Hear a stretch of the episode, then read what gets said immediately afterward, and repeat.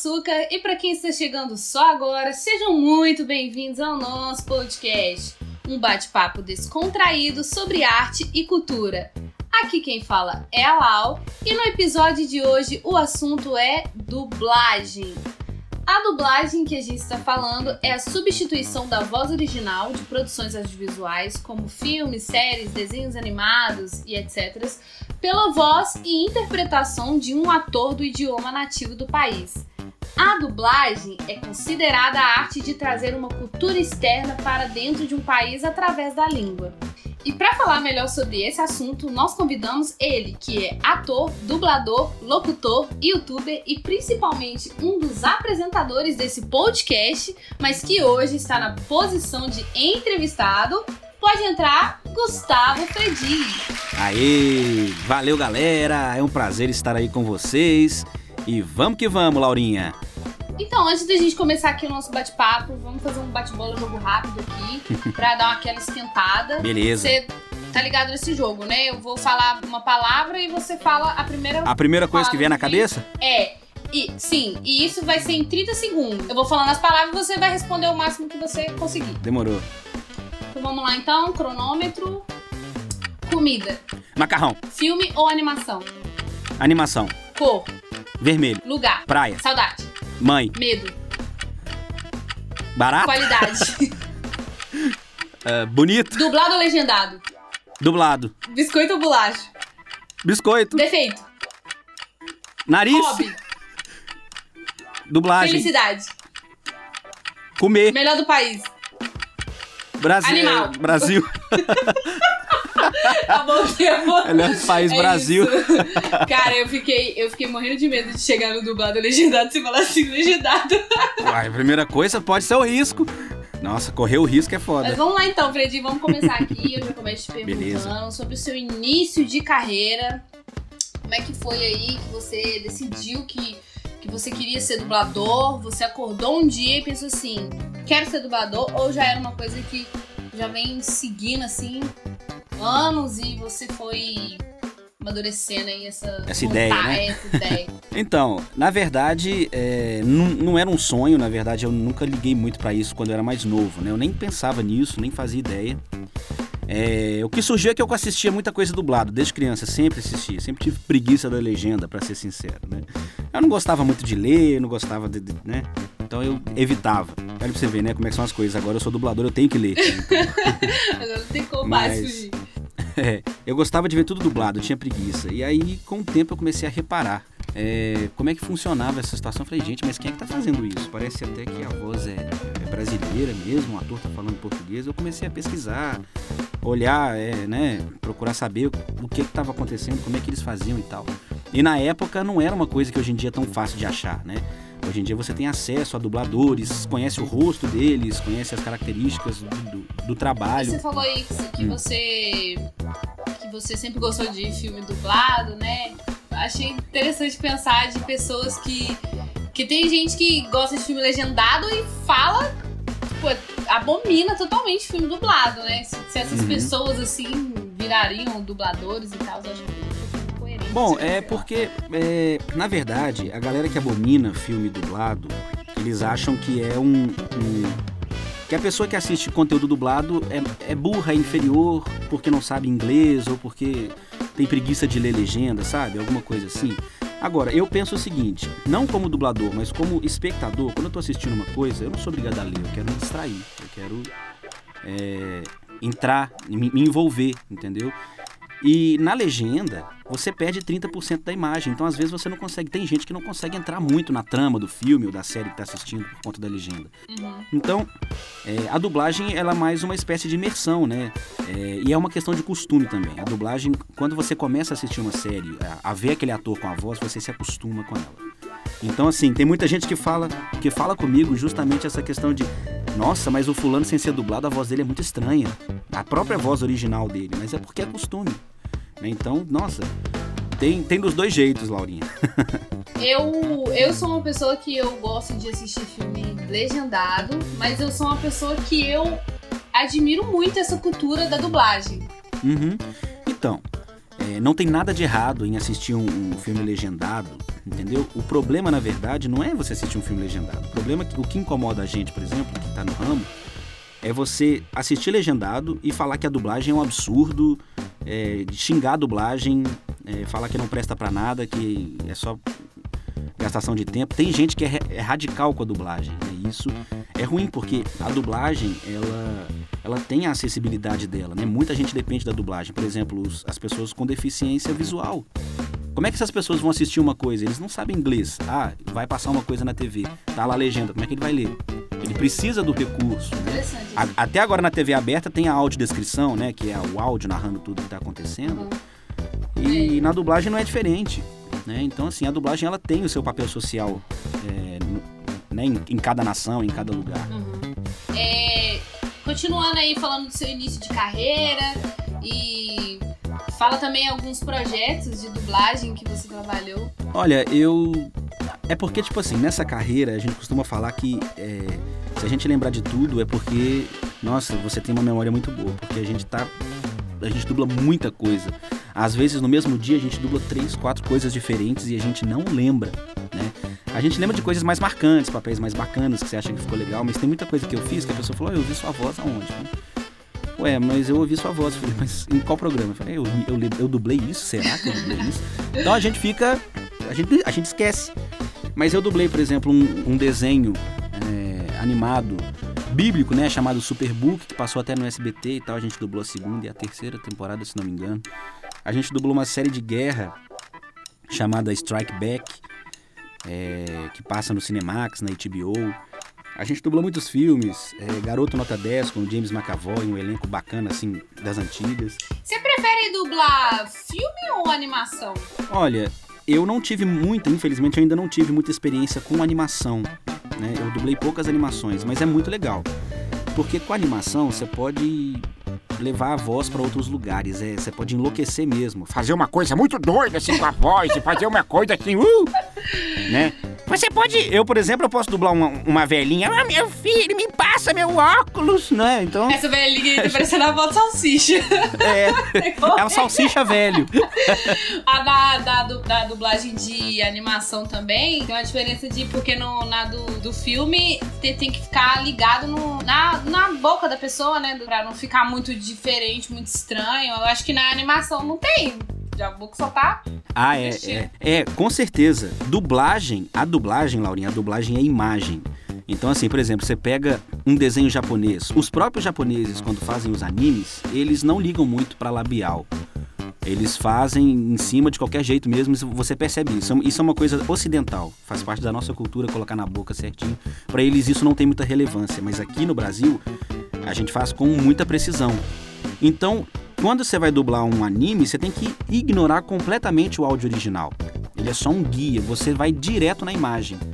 Tanto é que tem coisas que você tem que acrescentar no texto para poder caber o tanto de boca que tem no personagem. Ah, vamos, vamos fazer um. Vamos para um quadro aqui de trava-línguas, porque. Trava-línguas. O dublador, ele tem que ter toda uma uma dicção, né?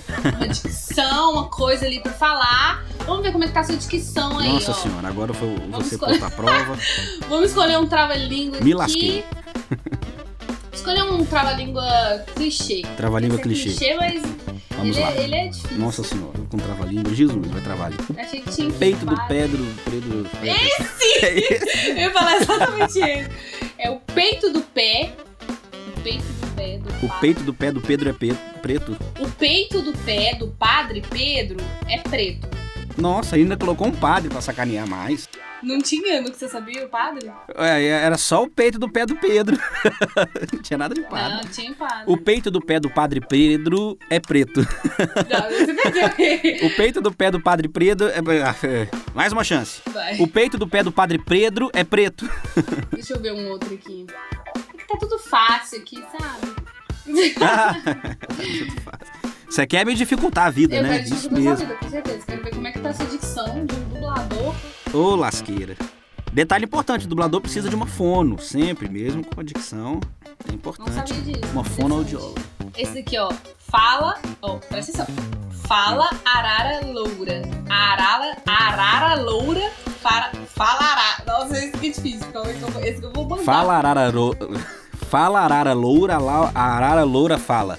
É isso? Falará. Falará. Falarararou. Ó, não, vou falar devagar para o pessoal entender. Fala arara loura. A arara loura falará. Nossa senhora, vamos lá. Fala lá. Calma. Falarara loura. A larara loura falará. Enfim, Farará. estamos péssimos. Essa é boa, hein? Vamos essa é perder umas difícil. estalecas. Lascando um dublador em um. 3, 2, 1. Péssimo, que isso. Mas vamos lá, vamos dar continuidade aqui. E vamos falar sobre dublagem brasileira. Dublagem brasileira. Pois eu sou uma grande admiradora da dublagem brasileira, né? E é porque a dublagem brasileira, ela é a única que faz referência às coisas do país, né? Ela é única, engraçada e nós temos diversas Uhum. pérolas aí, né, da dublagem brasileira, de muitas animações aí que viram memes, né? Com certeza. E aí eu te pergunto o seguinte, Diga. você acha que hoje o Brasil tem uma das melhores dublagens do mundo? Eu acredito que sim. Por quê? Porque é, não, não somos nós aqui, dubladores, que nos auto-intitulamos os melhores. né? Não, é, não foi o Brasil. Isso é uma coisa que vem de fora, né? É, a Paramount, a própria Disney, é, grandes distribuidoras de cinema e TV é que falam que a dublagem brasileira ela é a mais é, versátil. Por quê? Porque é, a nossa língua ela é muito rica em sinônimos. Então a gente consegue falar uma frase de N maneiras diferentes e que significam a mesma coisa.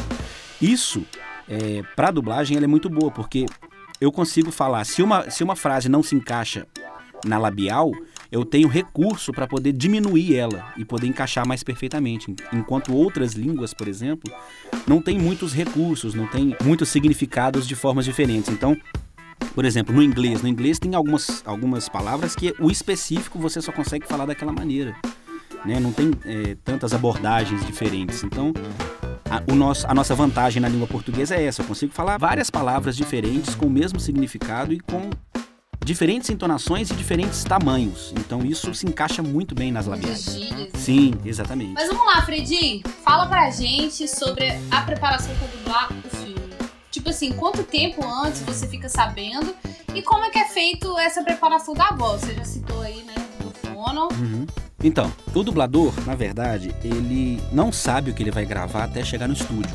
Ele chega na mesma hora, no mesmo dia e fala: ah, você vai fazer filme tal, ah, hoje você vai fazer é, desenho tal, a não ser que seja uma série, alguma coisa que ele já esteja fazendo. Então a gente já especula que possa ser isso. Mas quando é um filme, alguma coisa assim que você faz e acabou, você não sabe. Você chega no estúdio, o diretor te conta um pouco sobre o filme, sobre o seu personagem, né?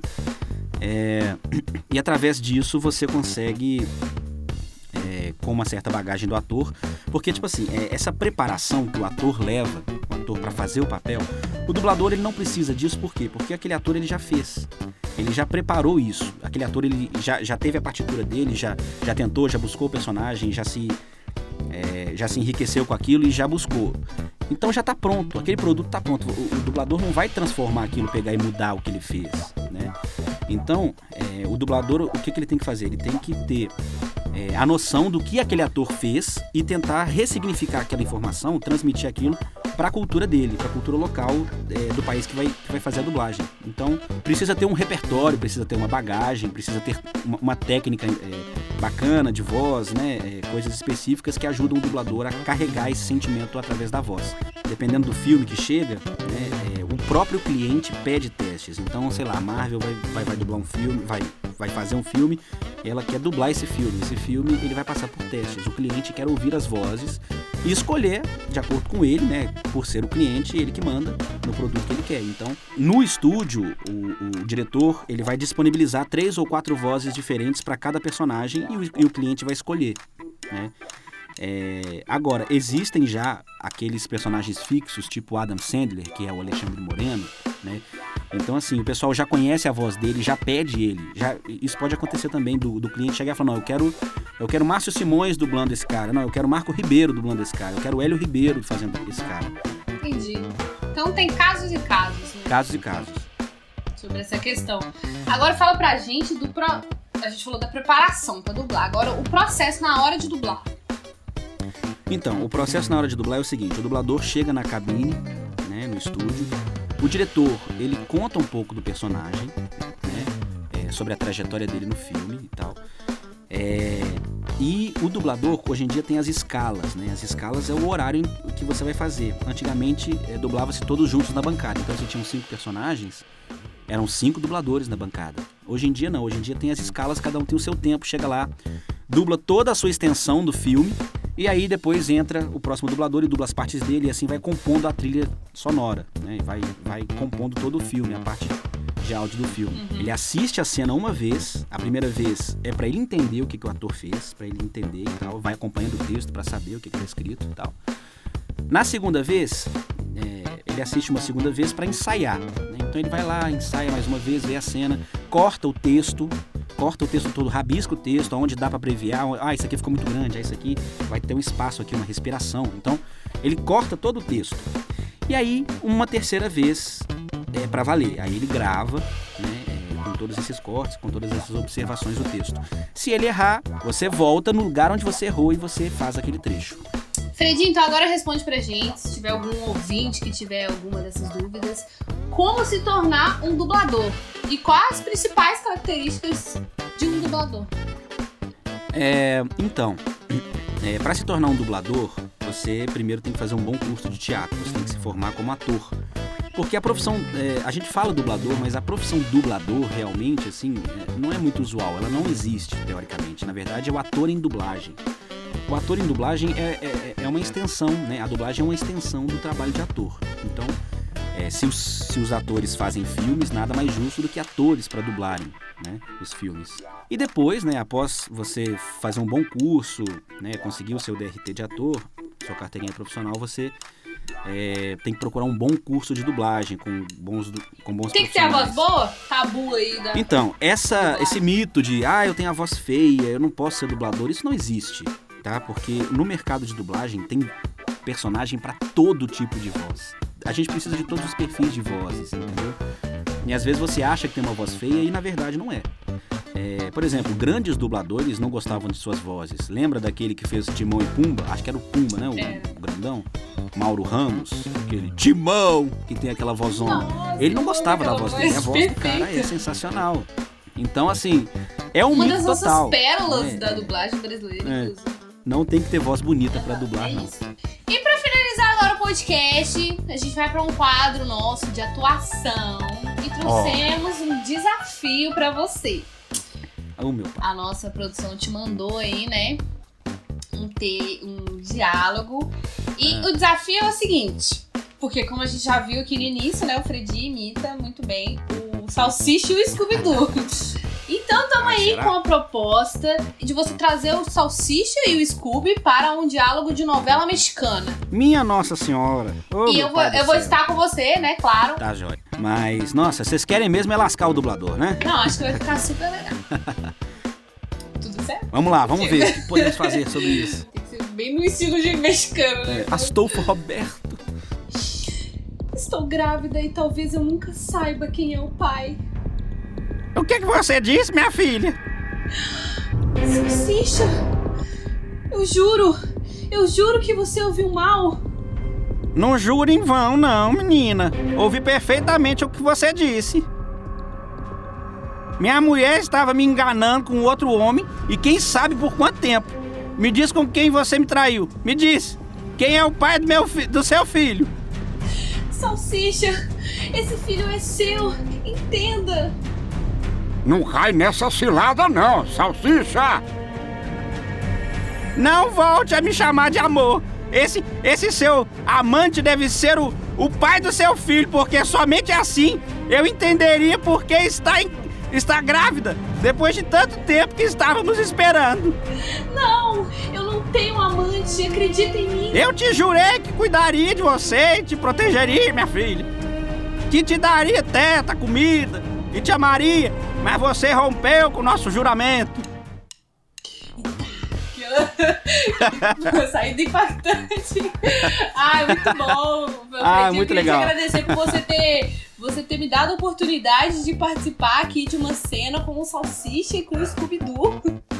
Foi um, um, privilégio muito grande para mim, queria te agradecer por isso. Que importante, né? Não, com certeza. Maravilhoso. Então tá. Então, pessoal, chegamos ao fim do episódio de hoje. Espero que vocês tenham gostado. Sigam o Fredi nas redes sociais dele, que é. O Instagram é Gustavo Fredi. É, o meu canal do YouTube é o Fredub. É só colocar lá que você vai achar facilmente. Nos sigam também nas nossas redes sociais, que é Café com Açúcar Podcast, para ficar por dentro dos próximos episódios. Obrigado e até a próxima. Valeu!